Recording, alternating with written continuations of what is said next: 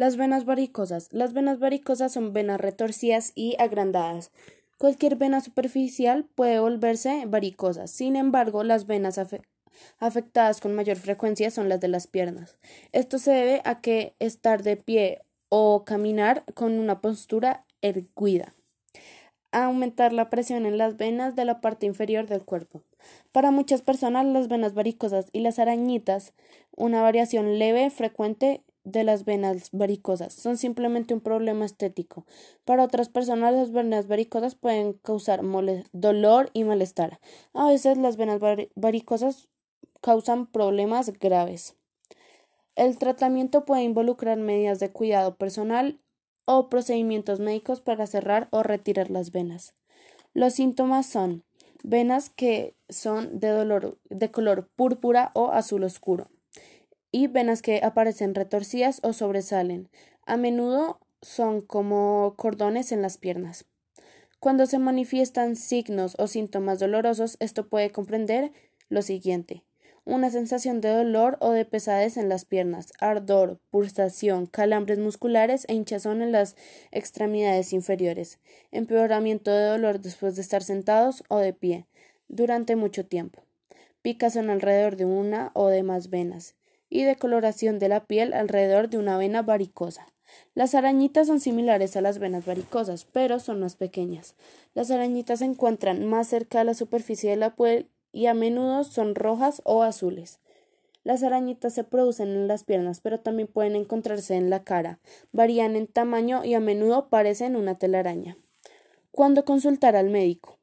El cuidado personal, como ejercitarse, elevar las piernas o usar medidas de comprensión, puede ayudar a aliviar el dolor de las venas varicosas y puede impedir que, empeoren. No obstante, si te preocupa el aspecto y la sensación de las venas, pero a medidas de cuidado personal no evitaron que la afectación empeore. Consulta con tu médico.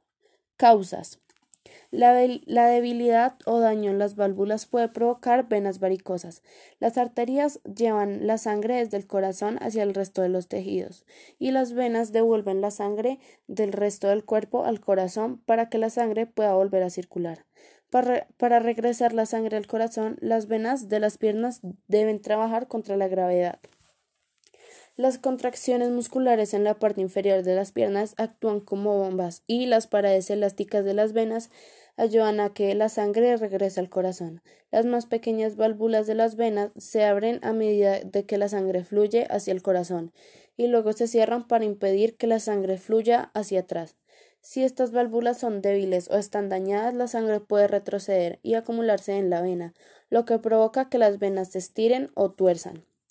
Los factores de riesgos. Estos factores aumentan de riesgo de padecer venas variciosas. La edad. El riesgo de padecer venas variciosas aumenta con la edad. El sexo. Las mujeres tienen las más probabilidades de padecer esta enfermedad. Los cambios hormonales durante el embarazo eh, la premenstruación y la menopausia. Broken bones. When a bone has outside force external upon it like a bone of fall, there is potential that it cannot withstand the amount of force and it breaks. That lot of in ingrid results in a fracture. This is important to remember that a fracture, break, or crack all describe the same situation. An injury to the bone where it has been damaged. One term is not more serious than another.